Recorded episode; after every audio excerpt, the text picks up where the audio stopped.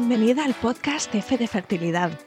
He creado este programa para que tú y yo podamos escuchar diferentes historias contadas en primera persona sobre la salud sexual y reproductiva de las mujeres y las diferentes formas de crear una familia. No se habla suficiente de estos temas o el estrés que genera. Este podcast cubrirá todas las experiencias sin prejuicios, los finales felices, los casos tristes que aplastan el alma y los que aún están en el limbo. Yo soy Isa, tu anfitriona, y quiero darte la bienvenida y decirte que no estás sola, de verdad. Encuéntrame en Instagram con la cuenta F de Fertilidad y escucha el podcast F de Fertilidad en Spotify, Apple, Evox o Google Podcast y suscríbete para no perderte nada. Empezamos.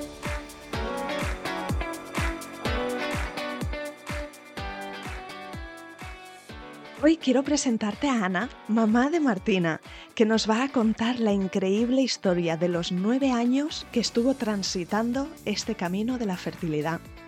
No te quiero adelantar nada, pero te aseguro que vas a flipar con los giros de la historia y sobre todo con la inagotable positividad de Ana que nos cuenta toda su experiencia con pelos y señales. La encontrarás en Instagram bajo la cuenta Diario de Papás Fib y si quieres mandarle un hola diciéndole que la has escuchado en el podcast o hacerle una pregunta, no te cortes, seguro que le encanta poder saludarte. Empieza aquí el episodio número 2 con Ana.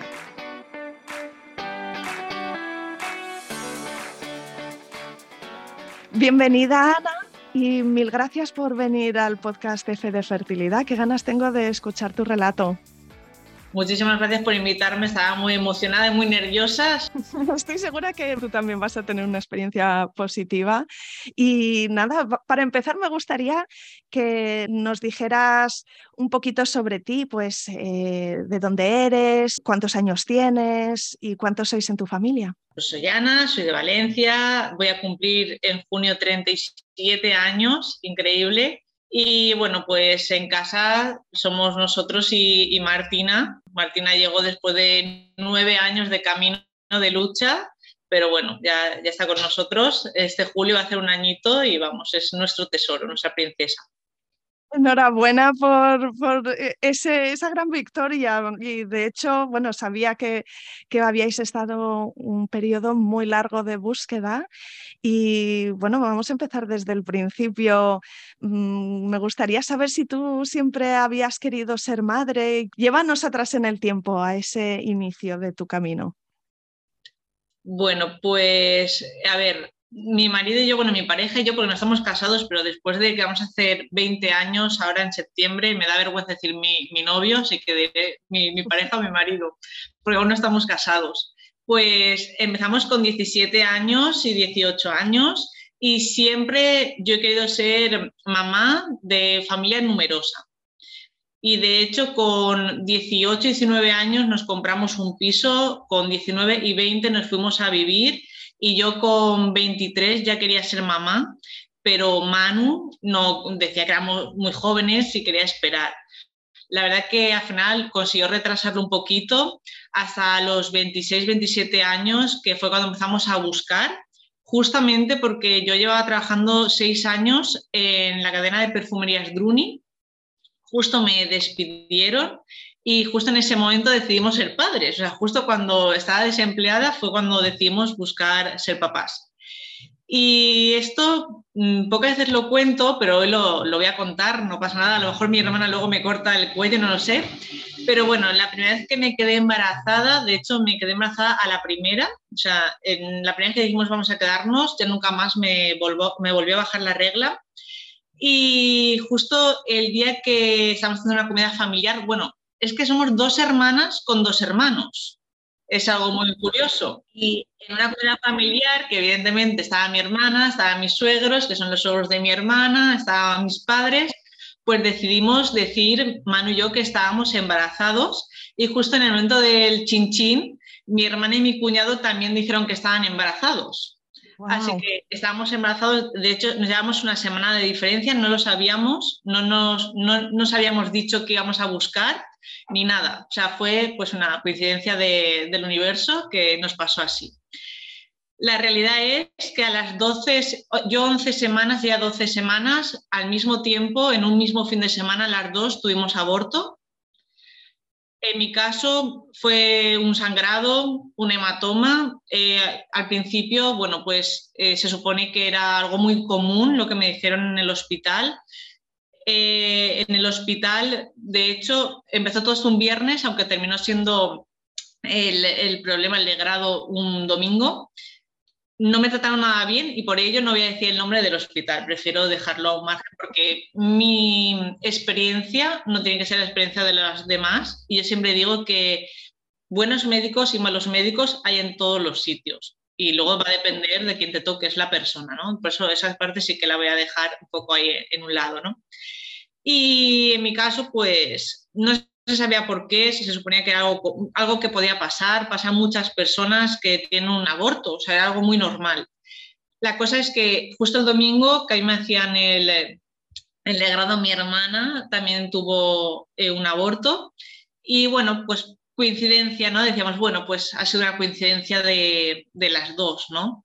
Siempre intento ver el lado positivo de las cosas, siempre intento pensar que todo pasa por un motivo y que todo llega cuando tiene que llegar. Así que no pasó nada, me dijeron que lo volviese a intentar en el siguiente ciclo. La realidad es que me volví a quedar embarazada enseguida y mi hermana también. Y las dos, en los casi mismos fines de semana, volvimos a tener dos abortos. ¿Qué me dices?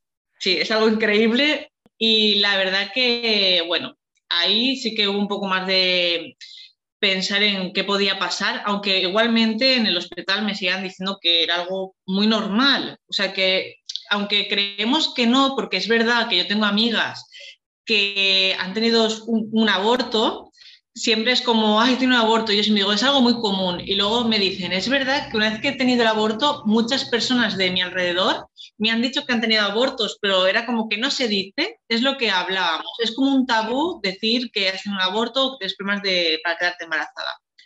Así que mi hermana, que en ese momento ella iba por el privado, sus médicos decidieron hacerle unas pruebas de cariotipo y diferentes tipos de, de pruebas, y ahí salió realmente el problema de nuestra infertilidad, ¿no? que era que somos portadoras del síndrome de Patau, que es que tenemos una traslocación en el cromosoma 13-14. Es algo muy poco común, muy pocas personas son portadoras de ese síndrome. Es algo muy poco común, los niños no llegan a vivir más de cierto, si llegan a nacer son ciertas horas lo que llegan a vivir, a lo mejor un día o dos, pero no, no, llega, no, tienen vida, o sea, no llega a tener una vida normal ni parecida. Así que normalmente sueles tener aborto. En vuestro caso, las dos sois portadoras, pero no se manifestó de ninguna forma, ¿no? Claro, solo somos portadoras, nosotras portamos el gen, o sea, tenemos la translocación en el cromosoma, pero somos, no, somos normales, o sea, eso nos afecta en el tema de la reproducción. De hecho, mi padre también lo tiene mi madre y mi padre, entre mi hermana y yo, tuvieron un aborto. Se ve que ese bebé venía con la traslocación, pero que antiguamente pues, eso no, no se miraba, no se hacían ecografías, no se sabía nada. Así que, bueno, pues ahí mi hermana le dijeron que ella era portadora de este problema y que todos nos tenemos que hacer la prueba. Y bueno, pues ahí mi hermana me explicó que yo tenía pues un gran porcentaje de tener este problema. Podía ser que no, podía ser que mis abortos no tuvieran nada que ver con este problema, pero que teníamos que hacer la prueba para salir de dudas. Así que me hice el análisis, un análisis de sangre, de cariotipo, que muchísimas personas en reproducción asistida se tienen que hacer esa prueba de cariotipos, que es para ver si todo está correcto y evidentemente salió que yo también era portadora. Eh, una vez que me dijeron eso, es verdad que en el hospital me explicaron que mm, hacer, yo si iba a reproducción asistida, no existía la posibilidad de inseminación artificial ni de in vitro tradicional. Tenía que ser in vitro con DGP, que es diagnóstico gestacional precoz, para poder saber si ese bebé venía con cromosomas normales o no no había otra posibilidad, aunque realmente a mí los médicos me animaban a que lo siguiese intentando por mí misma, porque era como que, bueno, eh, no van a hacer con una trisomía, porque antes vas a poder abortar. si, no abortas, si tu cuerpo no aborta por sí solo, te vamos a poder ayudar a abortar. Y claro, ellos, para ellos es algo muy normal esto que te estoy contando. Pero para alguien que quiere ser madre, que ha tenido dos abortos, que cuando tuve el primer aborto fue muy, muy mal. O sea, para mí fue los primeros tres días de mi vida por todo lo que tuve que vivir. No fue un legrado normal donde te sean. De hecho, no me hicieron un legrado tradicional. Pues para mí pensar en un aborto así en plan, bueno, solo son abortos, para mí era imposible. Y yo dije que si no era por reproducción asistida, si no era por in vitro, que yo no iba a ser mamá. O sea, yo que me pusiesen en la lista de espera que me daba igual el tiempo que tuviera que esperar, que yo quería que fuese reproducción asistida. Así dijeron, bueno, pues te ponemos, pero tú mientras tanto ves intentándolo. Y yo dije, sí, sí, sí, pero ni de broma. Ya, ¿no? Como tomárselo demasiado a la ligera, desde luego.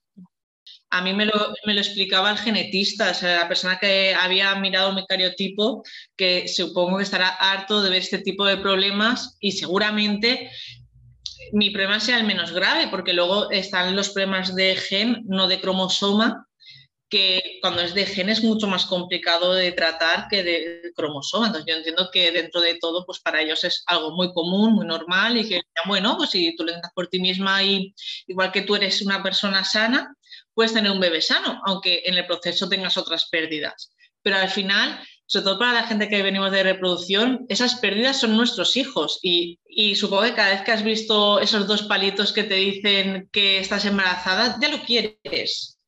Eh, ya lo quieres, o sea, ya no puedes evitar quererlo. Ya, ya, no lo, o sea, ya lo ves como un ser que te va a acompañar el resto de tu vida.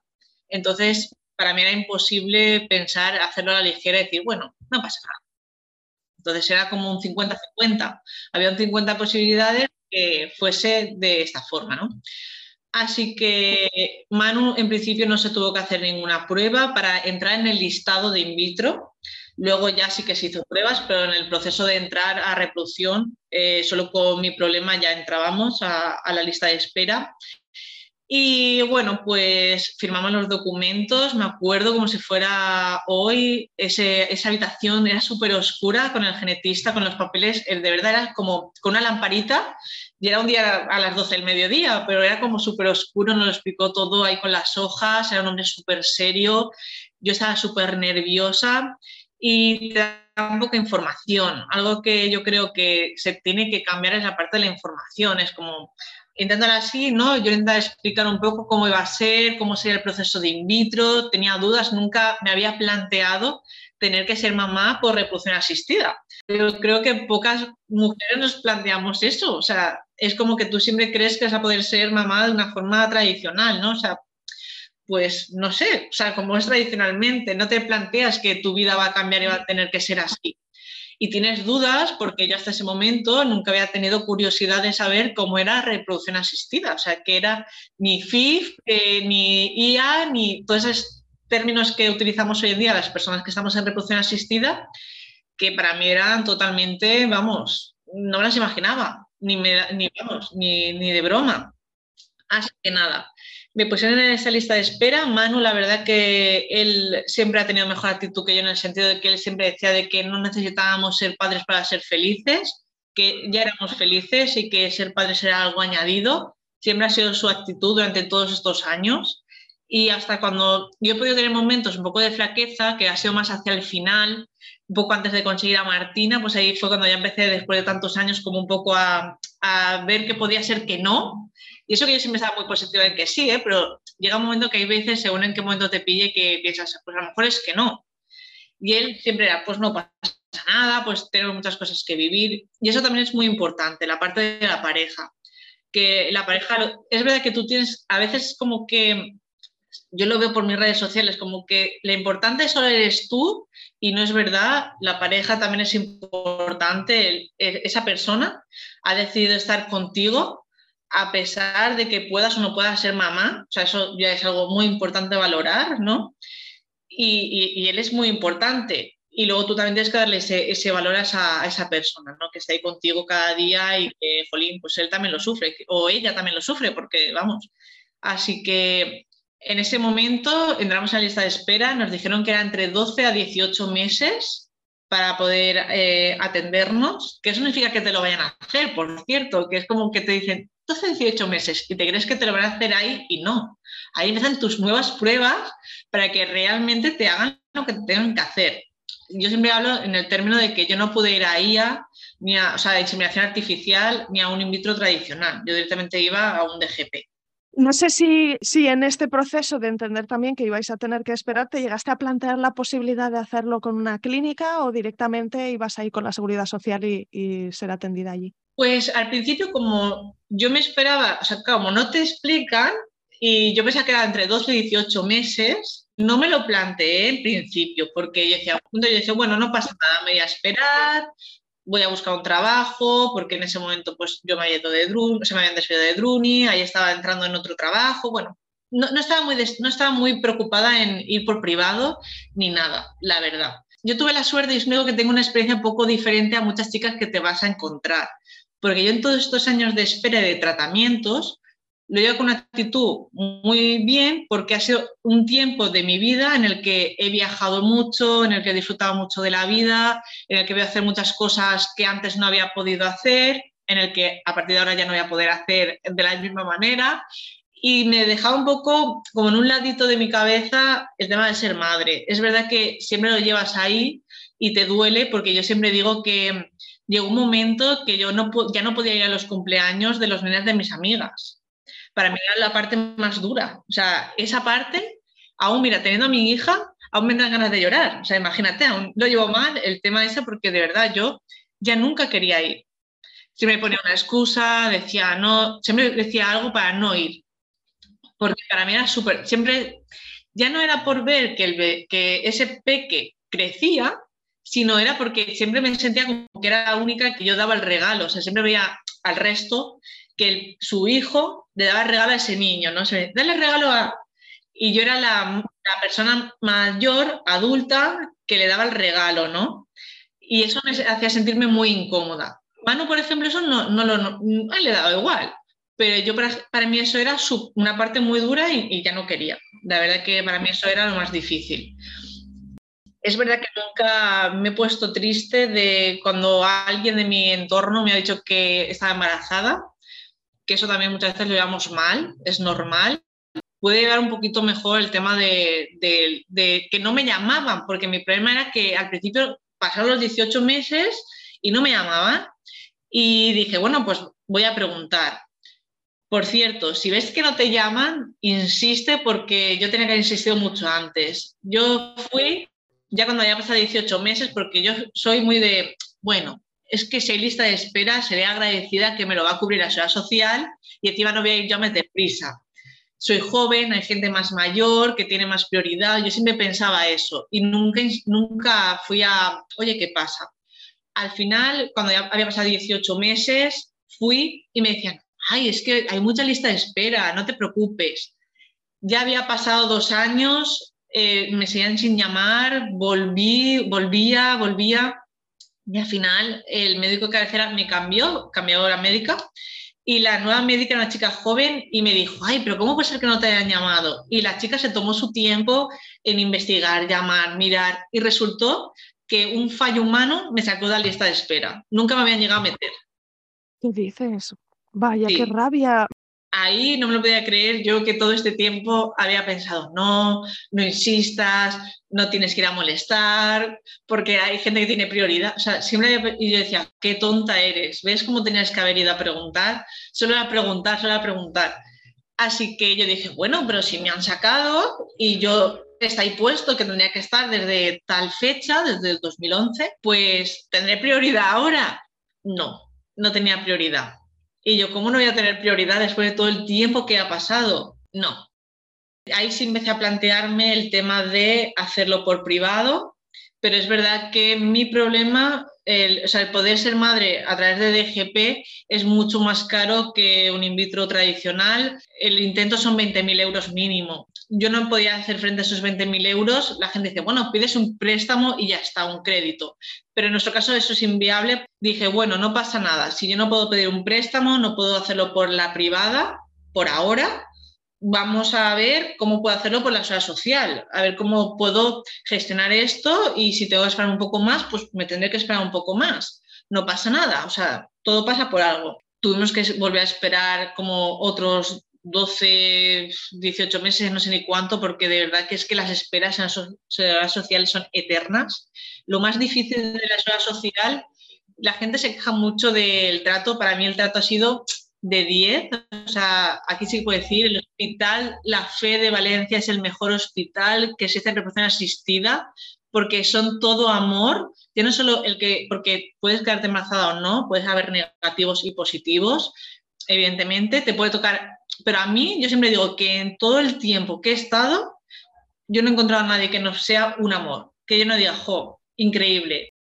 Eh, fuimos, nos empezaron a hacer pruebas a mano, evidentemente, le hicieron un seminograma, pero poco más. Es decir, en el primer intento de reproducción asistida, por cierto, cuando hablamos de intentos, la gente se confunde mucho porque cree que una transferencia es un intento. No, un intento es una punción, es decir, te estimulan, te sacan los óvulos, los ovocitos, y luego ahí fecundan tantos como pueden si de todos los que te ponen, todas las transferencias que te hacen, que te pueden hacer una, cinco, seis, diez, quince, veinte, según lo que te hayan conseguido sacar, si todo falla, te tienes que volver a estimular y volver a función, eso sería una segunda oportunidad. Así que a mano le hicieron el seminograma, todo, todo le salió bien, todo estaba bien, sus analíticas estaban bien.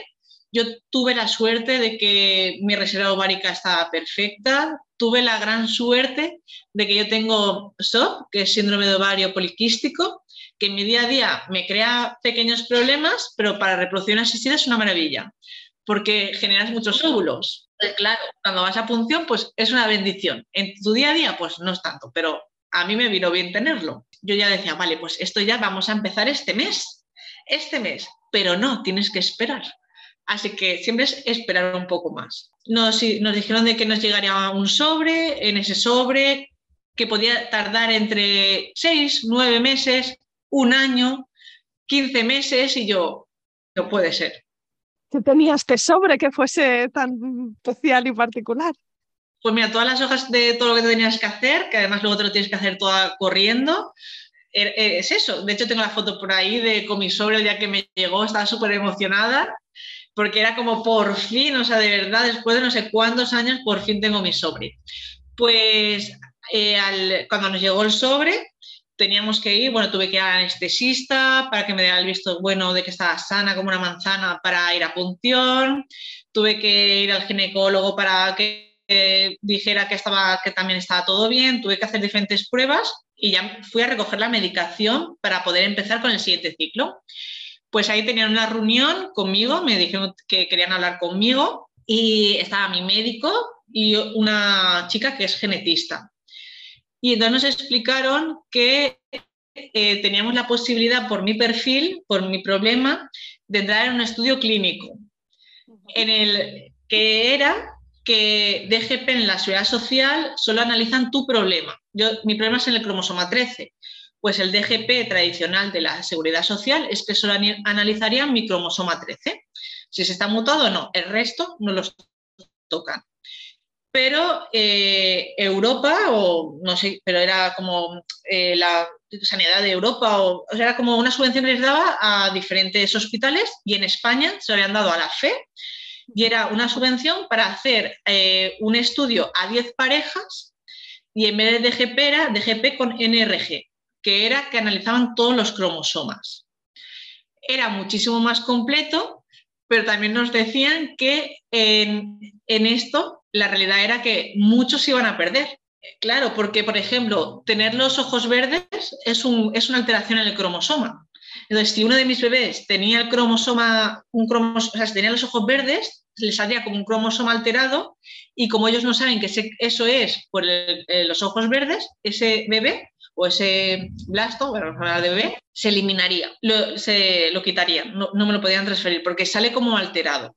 Sí, no sale eh, la alteración, es ojos verdes, que ya considerarían que no es ningún problema, es simplemente que, que sale alterado, y no se sabe si es alterado como un problema de salud. Porque ahí miran tanto el cromosoma como los genes.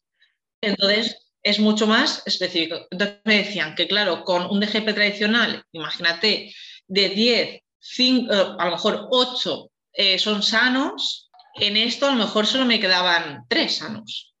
Pero esos tres sanos eran sanos de verdad.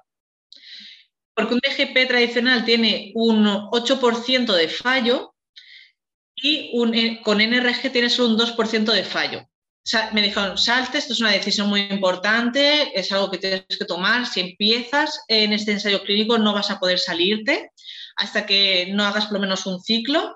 Así que esto se retrasa mucho más porque además tenían nosotros eh, íbamos a ser la segunda pareja que habíamos aceptado. Tenían que buscar hasta 10 parejas, o sea, llegar al grupo de 10. Y luego para analizarnos los embriones, los blastos, teníamos que, las 10 parejas, haber ido, o sea, tener todos los blastos congelados de las 10 parejas y entonces luego analizarlo. Es decir, retrasábamos mucho más. Nos los salimos, nos sentamos Manu y yo a hablar tranquilamente sobre este tema y dijimos, a ver, vamos a perder muchos en el camino y puede que esto sea una espera y puede que nos arrepintamos después del primer, del primer intento, de la primera punción. Pero la realidad es que si no tienen personas con las que hacer ensayos clínicos, nunca va a avanzar la ciencia y nunca va a poder esto, el, NRG, ser algo viable para el resto de mujeres y, se va a poder realmente llegar a mucho más y hacerlo mucho mejor para que todas podamos ser madres de mejor forma. Así que después de pensarlo no mucho, porque la verdad que tampoco le dimos mucha vuelta, dijimos, vamos a decir que sí. Y volvimos y dijimos, pues que sí, que lo vamos a hacer. Y nos sentimos realmente súper afortunados de que pensaran en nosotros. Y dijimos, vale, pues lo vamos a hacer. Y así fue. Así que tuvimos la gran suerte de que siempre cuando vas a reproducción asistida, cada vez que vas te toca un médico diferente. Nunca es el mismo médico. Siempre son personas diferentes. Pero en nuestro caso, como era un ensayo clínico, siempre nos tocó la misma persona. Además, es la doctora Ana Monzó, a la que adoramos, queremos y agradecemos. Nuestra Martina es parte, ella es un milagro de, Ana, de la doctora Ana, que es la que ha creado todo esto. Así que vamos, súper agradecida a ella y lo sabe que la queremos mucho. Así que empezamos con esto. En principio yo no noté nada de que fuese un ensayo clínico, siempre pues que tengo un mismo médico en el que es la que me hace todo el seguimiento, pero luego el proceso realmente eso se ve en laboratorio. Todo lo que hacían realmente a, mis blastos. Porque en la primera función sacamos 27 óvulos, 27 llegaron a fecundar casi todos, pero al final hubo un descarte total y solo uno quedó sano, de 27. Bueno, uno sano y otro como yo, otro portador como yo. Así que me hicieron, la transferencia de, uno, pero claro, como estaba en el ensayo clínico, por cierto, eh, tardaron en darme los resultados cinco meses, que eso normal tarda como 20 días. Pues me tardaron cinco meses en que, en que, claro, todas las parejas hasta que las encontraron, les hicieron las funciones y se pudo analizar, pues evidentemente se tardó mucho. Así que me, me hicieron la transferencia de, de ese blasto, no se quedó. Bueno, por cierto, la beta espera, algo increíble. La beta espera, eso, ¿qué, es la beta espera? Pues eh, es hasta que te hacen la beta, que es la prueba para saber si estás embarazada o no. Son 15 días que pasas estirándote los pelos y usándote todos los síntomas que existen y muchos más. Yo solo pensaba, ¿me duele el pecho? ¿Sí o no? ¿Tengo angustia? ¿Sí o no? Que luego en verdad dices, pero qué angustia ni qué nada, si en las primeras semanas de embarazo tú no sientes nada. Bueno, pues claro, si te entra hambre, uy, tengo hambre de dulce, sea un antojo, esto es así. Pero no, no es verdad, todo es psicológico y parte de la culpa también tiene la progesterona, que es el medicamento que nos, que nos ponemos vaginal cuando estás en meta espera. Te quiero preguntar, Ana, toda esta medicación, ¿cómo viviste todo el proceso de la medicación, de estar pendiente de las visitas médicas? Porque ya nos has transmitido que eres una persona súper positiva, pero todo esto no es nada fácil. Isa, yo voy a ser la oveja verde de tu programa, porque yo lo viví súper emocionante. Me encantó pincharme. Soy, tengo pánico a las agujas. Cada vez que me sacan sangre me desmayo. Tenía que ir a sacarme sangre para ver cómo tenía el estradiol en sangre y todo eso cada X tiempo. Y lo pasaba fatal, pero pincharme, que me pinchaba mi marido, yo no me habría pinchado jamás, también es verdad me encantaba, estaba deseando que llegase las 9 de la noche para que tuviese mi momento de pincharme. Me encantó, o sea, son como unos 10, 15 días más o menos lo que te estás pinchando. Te pinchas, primero empiezas solo por la noche y luego unos 5 días antes de la transferencia, o sea, de la punción, perdona, te pinchas también por la mañana y por la noche. Pero también te digo una cosa, no duele casi y de verdad, yo es que estaba muy emocionada claro, llevaba muchos años esperando y había visto siempre por Instagram todas las chicas pinchándose. Era como, yo estaba deseando, siempre era como, quiero que llegue, quiero que llegue. Y cuando llegó, lo disfruté tanto, no lo puedo ni explicar, o sea, me encantó. Se me hacía siempre súper corto, o sea, el proceso de pincharme era súper corto. Me daba, cuando ya llegaba, que a 36 horas antes de la punción te pinchas un medicamento que se llama Vitrelle, que es el que madura ya para que se suelten los óvulos.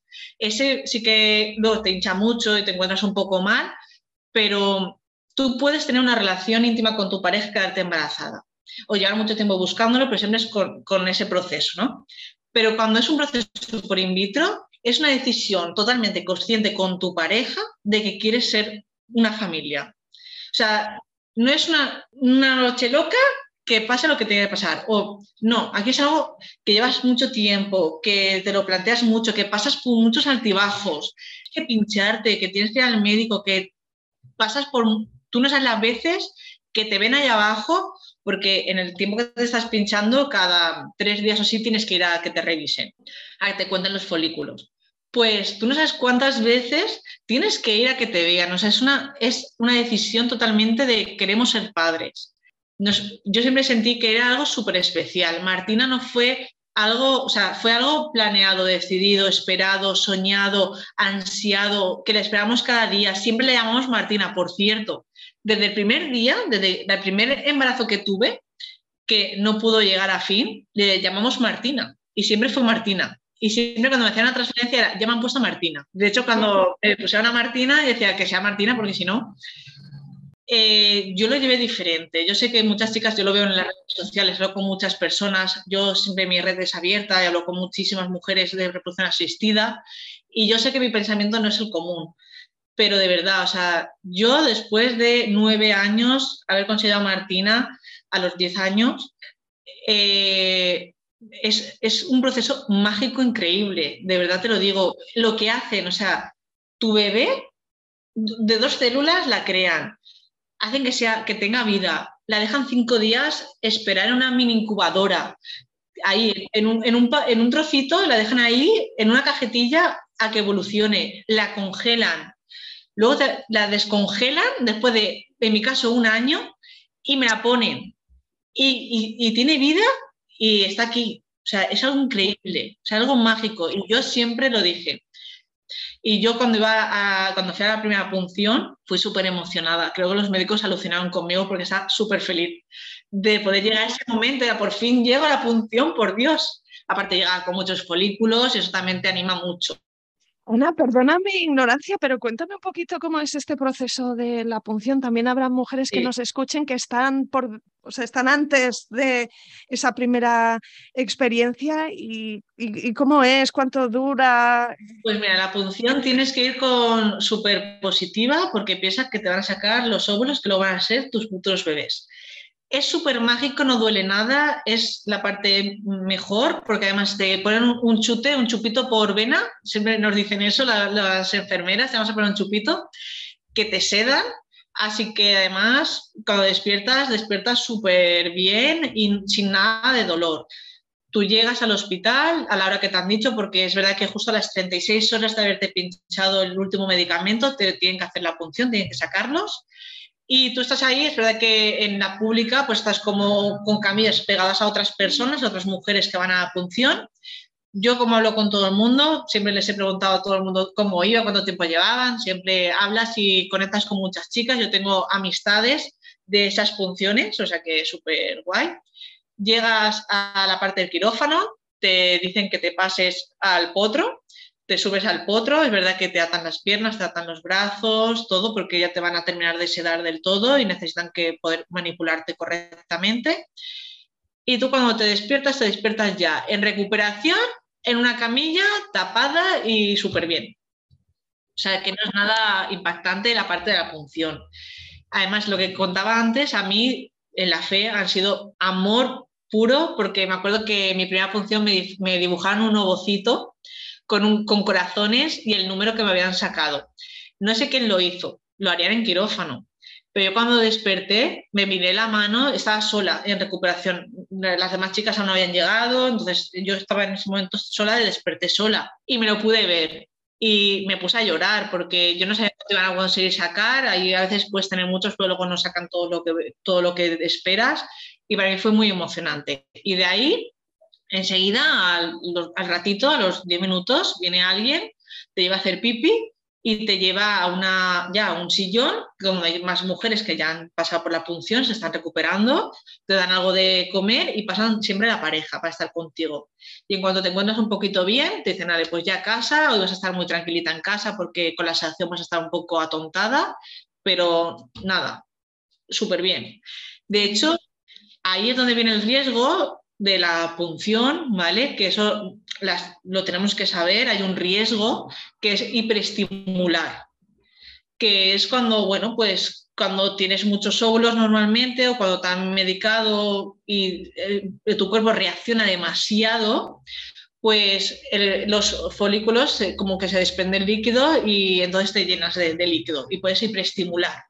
Es un problema realmente grave, un porcentaje muy pequeño, muy pocas mujeres llegan realmente a hiperestimular, porque normalmente los ginecólogos se dan cuenta de que has, sacado muchos o que mucho líquido, te dan medicación pinchada. Yo la primera vez tuve una pequeña hiperestimulación que con medicación se pudo controlar y la segunda vez, que me lo tomo con mucho humor, pero estuve ingresada, que de pocas si no entro a la UCI me tienen que operar, porque mi hiperestimulación dentro de ese mínimo porcentaje, pero sí que pasó de que se fue de madre, no lo vieron en ese momento, yo fui dos veces a urgencias, no lo veían y cuando se quisieron dar cuenta ya tenían los pulmones con, líquido. Ahora, si tú te encuentras después de la punción que te falta el aire, que te duele como si fuese el pecho, como si fuese eh, los pulmones, te encuentras muy hinchada después de 24 horas y ves que eso no baja, tienes que irte a urgencias rápidamente, insistir, déjate guiar por tu instinto cosa que a mí me falló porque yo veía que algo no iba bien, pero yo no quería molestar y no quería ir al hospital. Así que no, no hagas como yo, ves, tienes que ir, no pasa nada. Y, eso yo lo pasé bastante mal, pero no suele pasar. Es muy pocas veces, pero tienes que saber que ese riesgo está. Si estás en reproducción asistida, tienes que saber los riesgos también. Y ese riesgo, aunque yo todo me lo tomé con mucho humor, eso está. Así que nada, ahí se me hizo la transferencia a los cuatro o cinco meses, fue una beta negativa. Ahí sí que puedo decir que se me rompió el corazón, porque yo dentro de todo siempre estaba como muy positiva, porque yo decía, bueno, yo solo tengo un problema en el cromosoma, este bebé después de cinco días está sano, está perfecto, así que no tiene nada que pueda ser que no. Yo siempre me queda la primera, no tengo ningún problema. Yo estaba muy positiva, yo pensaba realmente que sí que se iba a quedar, de verdad, o sea, estaba súper convencida. Siempre dicen, tú tienes que estar convencida, yo estaba convencida de verdad, o sea, sin dudas, yo estaba embarazada, me lo creía firmemente, pero no pudo ser. Así que ahí sí que tengo que decir que tuve que pasar mi duelo, es normal, que yo, mira, soy muy positiva y lo digo, pero eso no quita de que en esos momentos se te rompa el alma, porque tienes todas tus esperanzas ahí, no, no, pasa, en, en, ese caso yo lo había contado, yo creo que te lo dije, a mí me da mucha rabia que la gente crea que tiene el derecho de, insistir, de preguntarte siempre, ¿el bebé para cuándo?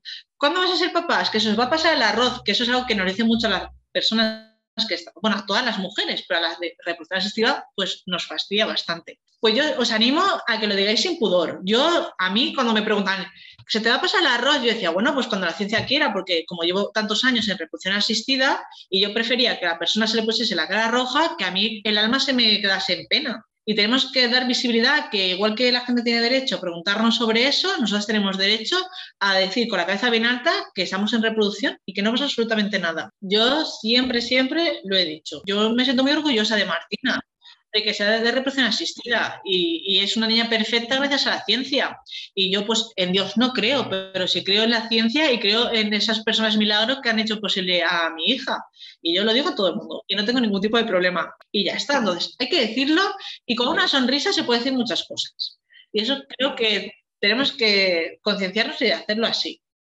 Así que cuando ya fue una beta negativa, que además os animo a que no os hagáis test. Yo me hice un test antes de tiempo. Se me dicen, no te hagas ningún test hasta el día de la beta. Yo me hice un test pecando y salió negativo, lo pasé fatal, me fui a un laboratorio a hacer una beta por sangre pagando porque ya no sabía si era que el test era demasiado pronto.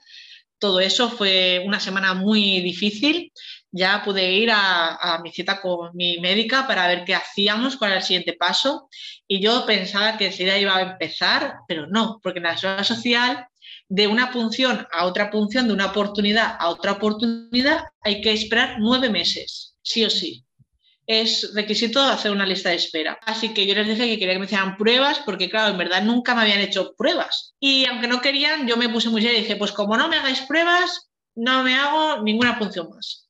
Y como yo sabía que necesitaban que yo siguiese en el estudio, porque para hacer el estudio este me daban 10 parejas y yo no me podía, no debía salirme y casi no me quería hacer nada, no me quería hacer nada. Y mi doctora me dijo, vamos a hacer una reunión con todos los médicos del proyecto y hablamos contigo en una semana. Y la verdad que la mujer que es un amor, cedieron a todas las pruebas que pedí. Trombofilia, la SNK, me hicieron una, una histerocopia diagnóstica, me miraron la resistencia a la insulina, todo lo que, todo lo que yo... ITV de arriba abajo. Yo todo lo que encontré, yo busqué todo por internet. Dije, a ver, ¿qué pruebas me pueden hacer? Busqué todas. De mano ni miré nada. Yo dije, bueno, a él el esperma le salió y pues ya está, suficiente. Hay que verme en mí. Y miré todo y la verdad que tengo que decir que la sociedad social, la doctora Ana Monzó con una sonrisa increíble me dijo, Ana, te vamos a hacer todas las pruebas que quieres. Y en estos nueve meses de espera te las vamos a hacer. Me hicieron todo y todo me salió bien. Digo, bueno, pues perfecto, está bien.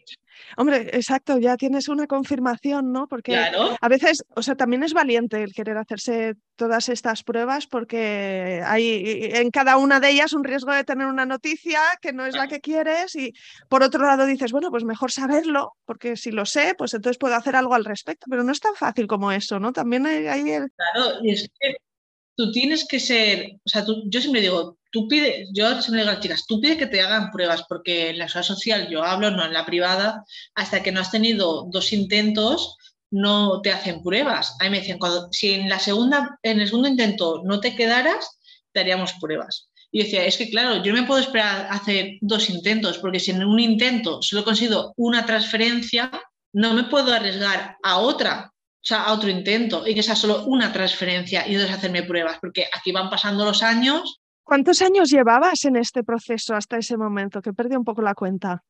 Pues ahí llevaría seis años o así, o siete años que entre que la esperé, todo, me sacaron de la lista, tuve que volver a entrar, es que fue, muy, fue todo muy así. Así que fui a la segunda punción, y bueno, fui a la siguiente estimulación, ya me volvió a llegar mi sobre marrón, mágico y maravilloso, porque siempre te llega tu sobre aquí en Valencia. Y ya me sabía el protocolo, así que lo hice todo rápido para poder comenzar. Me cambiaron la medicación, me pusieron más medicación de uno, menos medicación de otro, ajustaron ahí a ver qué podía pasar y ahí fuimos a punción, todo fue igual, mágico, increíble. La verdad que me tocó un enfermero maravilloso que estaba en prácticas y yo decía, mira, lo único que pido hoy es que a ti de la plaza te quedes aquí. Digo, tú, tú, tú tienes que estar en reproducción asistida, porque venía de otro hospital, todo eso, y decía, mira, digo, si hoy pudiera pedir un deseo de mi punción. Yo le decía, si hoy pudiera pedir un deseo, pediría que te quedaras en este hospital y nos atendieras siempre. Así que fuimos a punción, ahí solo me pudieron sacar 19 y fíjate, eran un montón, de normal no te sacan tantos, te sacan 9, 10, 12 a lo mejor. Y estaba súper enfadada porque si antes con 27 solo había logrado uno sano, pensaba que con 19 no iba a conseguir nada. Así que me fui un poco triste a mi casa, tengo que reconocerlo, ahí me pudo el poder del desánimo. Todo el día llamaba al laboratorio para saber cómo iban mis pobres bebés. Y la realidad es que al final, para hacerlo rápido, de 19, 4 eran sanos. Fue un número súper bueno. De hecho, de 19 fecundaron 17, llegaron a, día 5, 17. O sea, es algo, un número súper grande. Eso no suele pasar. Así que estaba súper emocionada. Cuando me dijeron que tenía cuatro sanos, o sea, era algo increíble. Yo ahí decía, bueno, en cuatro ahí tiene que estar Martina, o sea, no puede ser que no. Ahí tiene que estar Martina. Hombre, decía, no puede ser. Y me hicieron la primera transferencia cuando tuve que esperar igual, también unos cuatro o cinco meses, hasta que ya, eh, se podía, ya me podía decir que estaban sanos y podía ir a transferencia. justo cuando empezó a medicarme para ir a transferencia, tenía que hacerme la transferencia el día 17 de marzo de 2020. Dices, hola. Así que me llaman a un día de, a un par de días de ir a la transferencia y me dicen, mira, lo sentimos mucho, pero te tenemos que cancelar la transferencia. Con el COVID no, no se puede. Así que tienes que esperarte, ya te llamaremos. Y yo, no, ya me llamaréis, no, porque yo sé lo que pasa aquí. Ya te llamaré, nunca me llamáis. Digo, tú dime cuando yo te llamo. Siempre hay que dejar la responsabilidad en uno mismo, porque digo, si lo dejo en ella, ya no me llaman. Y me dije, bueno, llama más adelante, más cuando esté todo un poco más tranquilo, a ver, tal. Me enfadé, evidentemente, es que me quedaba, ya estaba hormonada preparándome para la transferencia. O sea, yo digo, ¿pero qué más te dará ya? Pero bueno, entendí en ese momento que el mundo se estaba, estaba caótico. Luego ya me llaman, me dicen que, que para junio mi suegro estaba muy malito, estaba con, con, cáncer, que también por la pandemia pues se retrasó todo y tuvo el peor final que podíamos esperar por retrasar todo al final, un proceso que sí que no, pero la cosa es que al final falleció. Así que retrasé yo hacer la transferencia, no quería con esa situación ni la transferencia, no tenía ganas, la verdad. Yo quería que Martina llegara en un momento de, de amor y de felicidad, no en ese momento tan duro. Así que lo aplazamos, decidí que iba a esperarme. Eh, fue decidirlo, al poquito falleció mi suegro y dije, bueno, pues ahora ya Manu no tiene ganas, evidentemente, y decidimos dejar pasar el verano. Dije, bueno, ya donde he llegado todo este tiempo, ya que más me da esperar un poco más, ya voy a disfrutar del verano. Así que ya en septiembre llamé y en octubre empezamos a preparar el endometrio para poder hacer transferencia y fui el 10 de noviembre del 2020 a transferencia. Estando para entrar a transferencia, me habían dicho a las 12 y media aquí, me llaman, Ana, tenemos una noticia, el blasto que hemos descongelado eh, se acaba de parar. Y yo no me lo puedo creer. Había fallecido, o sea, ese, ese blasto no había avanzado. Así, y digo, bueno, entonces, ¿qué hago? Porque ya estoy hormonada, estoy aquí. Me dicen, nada, pues date una vuelta, vamos a ver si descongelamos otro. Este que me habían descongelado de calidad A, porque calidad A, B, C, ¿vale? Dice, no te queda más de calidad pero vamos a descongelar de, de calidad B. Dije, bueno, pues nada, que sea lo que Dios quiera. Porque además yo había decidido ponerme dos y en el último momento decidí que me ponía uno. Ya no quería ponerme dos. Y entonces ya me dijeron que sí que había evolucionado, que estaba bien, que fuese a, que entrase a quirófano, o sea, que llegase al hospital, que iba a entrar al quirófano. Entré y de verdad, o sea, las, las médicas, en mi caso me tocó chicas todas, un amor, o sea, de verdad, justamente vino una de las personas responsables del ensayo a hablar conmigo, llegó el hombre que había descongelado mi, blasto Martina vino a saludarme, a darme mucha energía positiva. Yo venía un poco, estaba un poco como desanimada, no sé, como el otro se había parado un, poquito antes de entrar y me daba un poco así. Y me acuerdo que la genetista me cogió la mano y me dijo, pues le dije, después de tanto tiempo, lo que me ha pasado tal, y me dijo, bueno, en un mundo tan raro como el que vivimos hoy, ¿quién te dice a ti que hoy no es tu día y hoy sí que se va a quedar contigo? Ten fe porque yo creo que hoy, en este mundo tan raro que vivimos, hoy se queda contigo. Pasé una, una beta espera mágica porque decidí no mirar las redes sociales. Esa vez no se lo contamos a nadie. No quería tener la presión de mi familia, de mis amigos, así que no lo dije a nadie. Solo sabemos Manu y yo. Eh, lo viví con mucha más tranquilidad, mucha más normalidad. No miré ningún síntoma, no nada. Fuimos a los 10 días el día 20 de noviembre hacerme el análisis de sangre, conseguí no hacerme ningún test, algo muy difícil cuando estás en beta espera hacerte test. No me hice ninguno, me hice el análisis, me dijeron, sobre las 10 y media te llamarán, te mandarán un mensaje. Y yo, vale. Me fui a casa y teníamos una hucha, la abrí y me puse a contar monedas por distraerme. Ahí estuve contando monedas. Diez y media, no me llamaban. Me dije, pues seguiré contando monedas. A las, no me, me llegaban el mensaje, a las dos y media me, me llaman y digo, me llaman y todo. Y entonces me dijeron, eh, ¿es la señorita Ana García? Sí. Dijo, bueno, pues su beta ha sido positiva, está embarazada. Yo, mira, Manu llorando, yo, él tenía yo el teléfono, él estaba sentado enfrente. Yo estaba así, no le podía ni hablar. Mira, él estaba llorando. Y, yo, y la mujer decía, ¿Estás, ¿estás bien? Y yo, sí, sí, sí. Y me daba enhorabuena y estaba súper emocionada. y yo estaba que no me lo creía, o sea, era como, no me lo podía creer. Una vez que, bueno, ya una vez que colgamos me puse a llorar, pero tenía un poco como la emoción contenida y ya eh, hasta los 15 días después no, no te hacen la ecografía, o sea, no confirman que tiene latido. Estuve los 10 días, los 15 días con el corazón en, en, el, o sea, en, el puño, es que no podía. Y cuando llegamos y por fin lo vimos, fue lo más emocionante. O sea, verlo moverse, porque no tenía latido aún, porque por el tiempo aún no llegaba a poderse escuchar, se veía moverse, significaba que sí que tenía latido, pero no lo pudimos escuchar, pero solo verla fue increíble. O sea, fue súper, súper mágico. Salimos súper emocionados. Yo ahí ya tenía claro que Martina iba para adelante sí o sí. Ah, por cierto, algo muy importante también para mí es que siempre que íbamos a ir a reproducción, tú pasas como por el pasillo de obstetricia, de donde están todas las embarazadas, y yo durante todos los años que había ido, todas las consultas, todas las veces que había ido, siempre que pasaba por ese pasillo, siempre pensaba, algún día podré estar aquí sentada, algún día llegaré, algún día estaré aquí. Siempre las veía con sonrisa, pero con anhelo, ¿no? Decir, algún día lo lograré. Era como pasar de nivel, ¿no? Y cuando por fin me dieron el alta y pude ir a esa consulta, me sentía ahí, estaba tan orgullosa de pensar, he pasado de, nivel, porque yo estoy en el nivel 2, que es en el nivel de las embarazadas, ¿no? Y de verdad que era súper emocionante. Tengo otro podcast, de hecho, este DF de fertilidad es nuevo y tú eres una de las primeras mujeres que, que comparte su historia, pero tengo otro que es de embarazos y partos y de hecho me gustará mucho hablar contigo y que me cuentes tu vivencia del embarazo y del nacimiento de Martina, porque eso es otra historia. Eso es otra historia porque el parto no lo puedo ni contar, porque fue increíble, pero bueno. Sí, sí, pues nos emplazamos para el futuro y hacemos una secuela y tendremos también esa parte de, tu historia.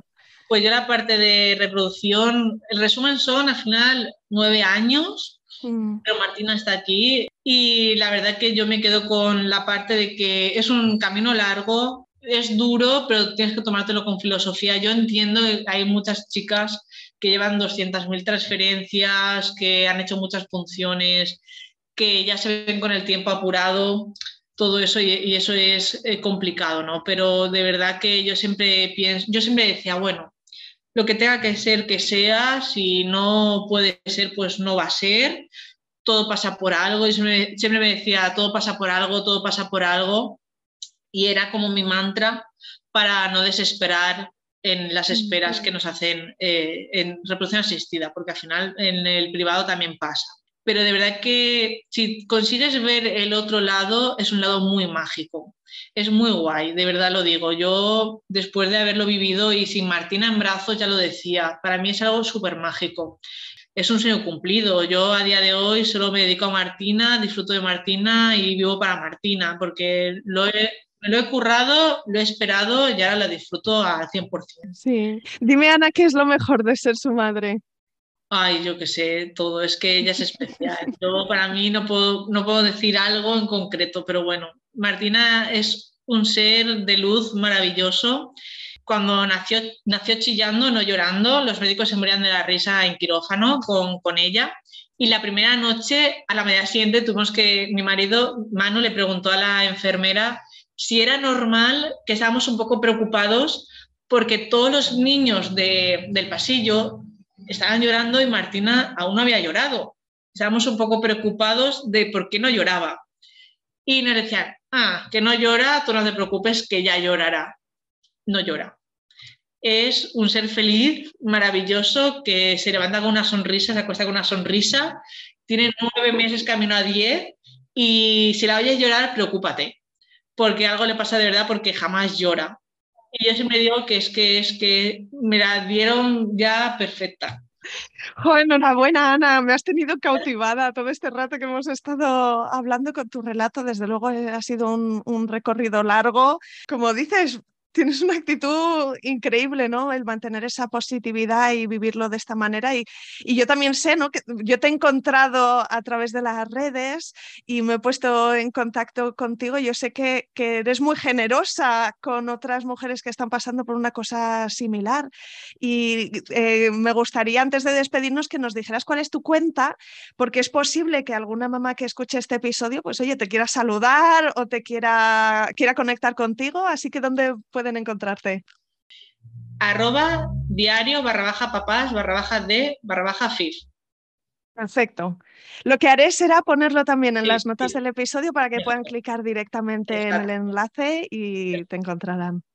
Pues ya para despedirnos, bueno, estoy súper agradecida de, la oportunidad que me has dado, me ha encantado, la verdad que al final lo he disfrutado un montón, me lo he pasado muy bien contándolo, recordando todo este tiempo y de verdad que animo a todo el mundo a que no desespere, que es muy guay y que de verdad que aunque el camino sea largo, en un porcentaje muy alto, al final del camino se logra el objetivo, aunque cueste un poquito, pero al final llega y de verdad que lo disfrutas el doble.